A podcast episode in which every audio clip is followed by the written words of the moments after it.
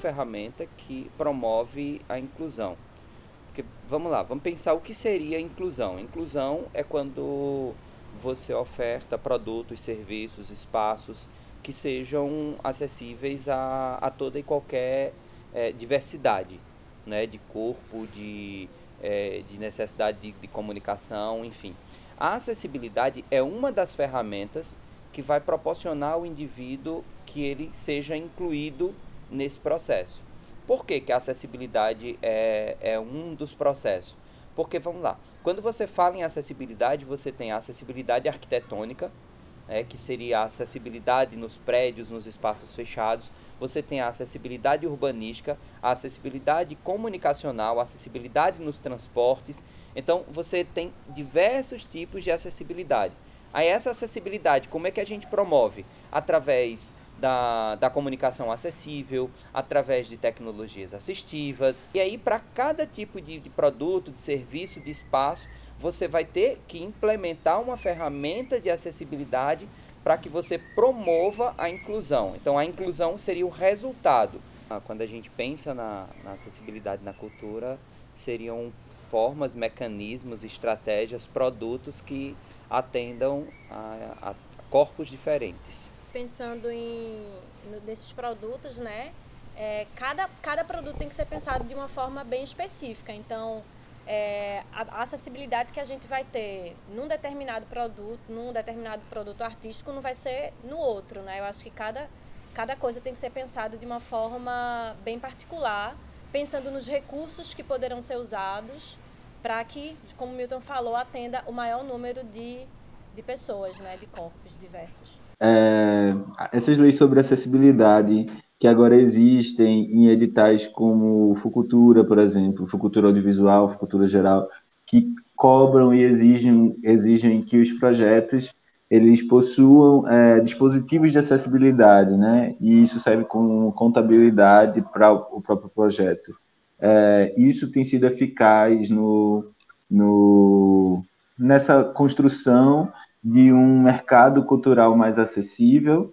Ou você acha que ainda falta é, aos proponentes e aos projetos em si pensarem mais nisso para além de um para além de um de algo que é exigido em um edital, sabe? Sim. É importantíssimo isso que acontece já nessa questão da, da sala e da exibição mas a gente tem que pensar justamente que é a cadeia como um todo, né? A gente está falando da outra, do final da ponta, a gente está falando da hora da exibição. Eu acho que é importantíssimo, sem, sem sombra de dúvidas, é até aí que nasce a vontade de fazer, né? É você assistindo, você vendo, você frequentando, isso vai te estimulando a querer saber mais e, e entrar nesse, nesse meio. E é aí onde vem essa outra parte. Falta, tá, a grande falta está no estímulo à, à, à, cadeia produtiva, à produção em si. Então, mais do que necessário, acho que eu vejo, principalmente na situação, no momento que o país atravessa hoje em dia. Então, uma das coisas que, que, eu, que eu sugeri do último edital foi justamente a, a colocar uma população a mais para os projetos que, tenham pessoas com deficiência trabalhando nas suas equipes. E, e, e pretendo lutar por mais é, espaço nesse sentido. Eu acho que, não sei se uma cota seria o caso, eu acho que nesse momento ainda não, porque falta volume justamente, mas é, é encontrar forma de incentivar isso, porque aí sim você cria um, um, uma, uma possibilidade de mercado para essas pessoas. A gente tem uma base né, que, que advém da, do movimento político da, de luta das pessoas com deficiência, que é uma luta por garantias legais. Então eu acho que na base de tudo está a legislação. Né? Não, não vou aqui colocar a, a discussão se a legislação ela é cumprida ou não, mas a gente tendo uma base legal para garantia da acessibilidade na cultura ou em outros aspectos já é fundamental. Eu acho que o Funcultura é colocar no, no edital, né, como é, pontuação, né, é, ter ter recursos de acessibilidade, eu acho que foi um grande avanço, né? Então, é, as coisas das políticas públicas, né, de fazer com que os produtores, né, os profissionais da cultura, eles passassem a pensar nesse público, né, que é isso é ampliar o público que você vai ter para o seu produto, né, artístico, seu produto cultural.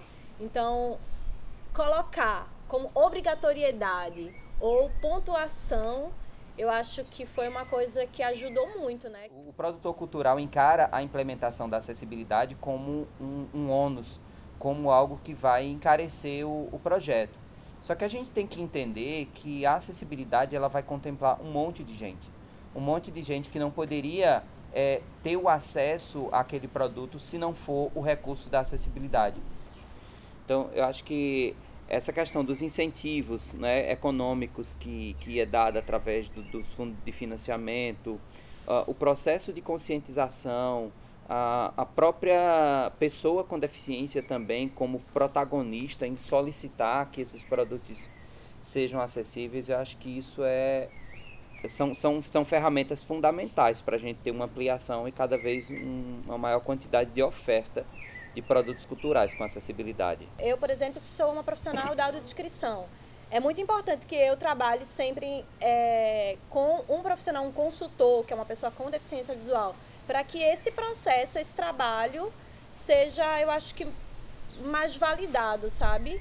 Então, é esse trabalho em equipe e sempre pensando também em incluir todos esses profissionais. Assim. O intérprete ali, ele significa muita coisa. Ele não significa apenas o intérprete, ele, ele significa um direito linguístico conquistado, ele significa é, o acesso de pessoas surdas para aquele lugar, ele significa é, uma pessoa que está é, intermediando duas culturas, né? Então, ele significa uma, um, várias coisas. E pessoas surdas conseguirem é, conseguirem consumir aqueles, aquele produto, né, aquela arte, e, e é, e, é, algo que antes não se via tanto assim, ou então se consumisse, ainda tinha muito a ideia do intérprete, aquele quadradinho. O intérprete poderia estar conversando com aquela obra, né? Por exemplo, um, uma obra para,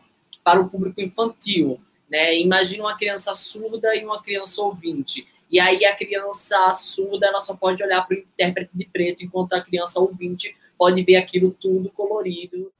Quanto maior a oferta de, de produtos com, com acessibilidade, maior também é o, o leque de oportunidades que se abre para esses profissionais que buscam é, trabalhar, atuarem nessa área. Então, muitas vezes, você vai ter também uma gama de profissionais que vão se adequar a, a determinado produto. Por exemplo, você tem uma pessoa que tem um conhecimento mais aprofundado para fazer audiodescrições ou para tornar acessíveis mostras é, de pintura, de escultura. Aí você já tem outra, outra pessoa, outra equipe que tem um aprofundamento maior com dança, teatro. Aí outra pessoa que já se dá melhor com artes é, visuais, cinema, documentário. E a acessibilidade ela não é um, um gasto para o projeto, ela é um investimento.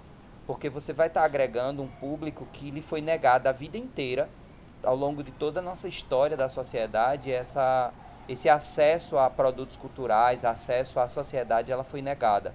Então, acho importante a gente pensar, ah, dá para fazer acessibilidade? Dá. É caro? Não. Ela tem um custo, porque, porque envolve profissionais. Então, assim como você vai ter é, em uma peça de teatro a importância de um figurinista que vai garantir que os trajes, os acessórios né, do, dos personagens estejam ali lindos, você vai ter um iluminador, uma equipe de iluminação que vai garantir que a luz daquele espetáculo seja bem bacana. Você vai ter uma equipe de som que vai garantir que a informação sonora é, da música, da fala, chegue para o público você vai ter a equipe da acessibilidade. Então, todos são profissionais. Todos é, têm que ter esse, esse reconhecimento. E é um investimento que torna um, um projeto mais humano, mais próximo de uma sociedade que até pouco tempo esteve, esteja à margem dessa sociedade, não tinha acesso. E hoje, quando você vê uma pessoa cega, uma pessoa surda, uma pessoa em cadeira de rodas, sorrindo, se emocionando com a, um espetáculo, com um produto cultural, eu acho que isso é algo impagável.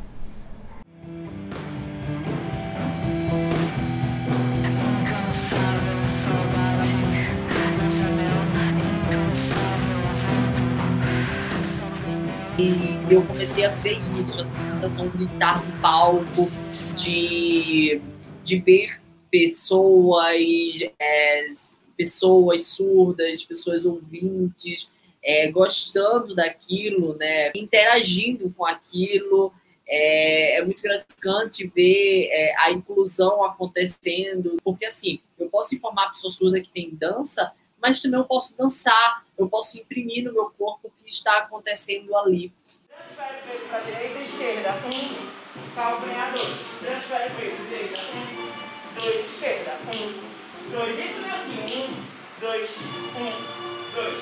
Um, calcanhar. Então, calcanhar. Isso. Um, dois. Um, calcanhar. Um, dois, um, dois, um, dois, um. Vira o braço direito para cima troca. Direita, braço esquerdo para cima, calcanhar, desce braço. Esquerda sobre o braço direito, desce braço, calcanhar. Foi? Ponta, E é, ponta, calcanhar. Aí, ó, ponta. Ah, entendi. O projeto Frevo às Cegas é um projeto que objetiva é, criar um glossário com audiodescrição de passos de frevo, né? A gente tem um número, por enquanto, que são de 30 passos de frevo. Então, a gente quer descrever esses passos para que tanto as pessoas com deficiência, quanto os professores de frevo, quanto qualquer pessoa que tenha, queira ter acesso a, enfim, a esses movimentos, né, possam ter a partir desse glossário. É, a gente está na primeira fase do projeto, né, um projeto de pesquisa. Então a gente está na primeira fase que é com aulas de frevo para a equipe do projeto, né, que no caso eu que sou a pesquisadora e que vou fazer a audiodescrição, Milton que é meu consultor tem Jefferson, que é o professor de frevo. E aí, então, a gente está nessa primeira fase, que é para entender melhor o frevo no nosso corpo, para a gente poder é, estudar melhor né, essa dança. E aí, em seguida, a gente vai é, começar o trabalho de criar esse glossário. A gente vai ter essas oficinas de frevo para a gente poder é, experimentar esse glossário na oficina e aí, a partir disso também a gente vai continuar o processo, né? Mas assim, além de criar esse glossário, a gente também pretende é, pensar em métodos de ensino de frevo, né? Para pensando nos diversos corpos, né? E pensando também é, especialmente, né, como é o objetivo do projeto, das pessoas com deficiência visual, né? Quando a gente pensa né, em dança, seja de qualquer modalidade, e, e, pessoas cegas, a gente já imagina uma certa incompatibilidade, né? Porque em tese são dois, uni dois universos que não combinam, a dança e o, o invisual, né? A pessoa cega. É, e aí quando a gente pensa na intermediação da audiodescrição, né, como uma ferramenta de inclusão que traz essa imagem para a pessoa cega, aí a gente já começa a abrir um, um leque de, de possibilidades. Esse projeto, o Frevo às Cegas, é, ele está propiciando uma experiência que ela engloba a descrição e também a execução, ou seja, a parte prática da, da coisa. Ou seja, a partir da descrição do professor, da Dani, que é a descritora, às vezes ela está ali, ela para um pouco né, de, de se mexer, tenta descrever, auxiliar o professor. Então, a gente vê como é que essa descrição ela resulta na execução com, com o corpo. Às vezes o indivíduo ele não tem a, a desenvoltura para executar é, algo que é e não é, é simples e ao mesmo tempo não é tão simples. Mas só o fato de você saber como, como executa e alguém chegar para ele, ah, a, as passistas estão fazendo uma tesoura, estão fazendo um salto com coice de burro, Ou, ou seja, só a pessoa cega poder saber como é esse passo, isso é um, um processo que a gente diz que está incluindo ele na, tanto na condição de assistente né, da, da dança ou de um possível aluno de um professor que também vai se utilizar desse material para é, agregá-lo à sua aula, ao seu método de ensino.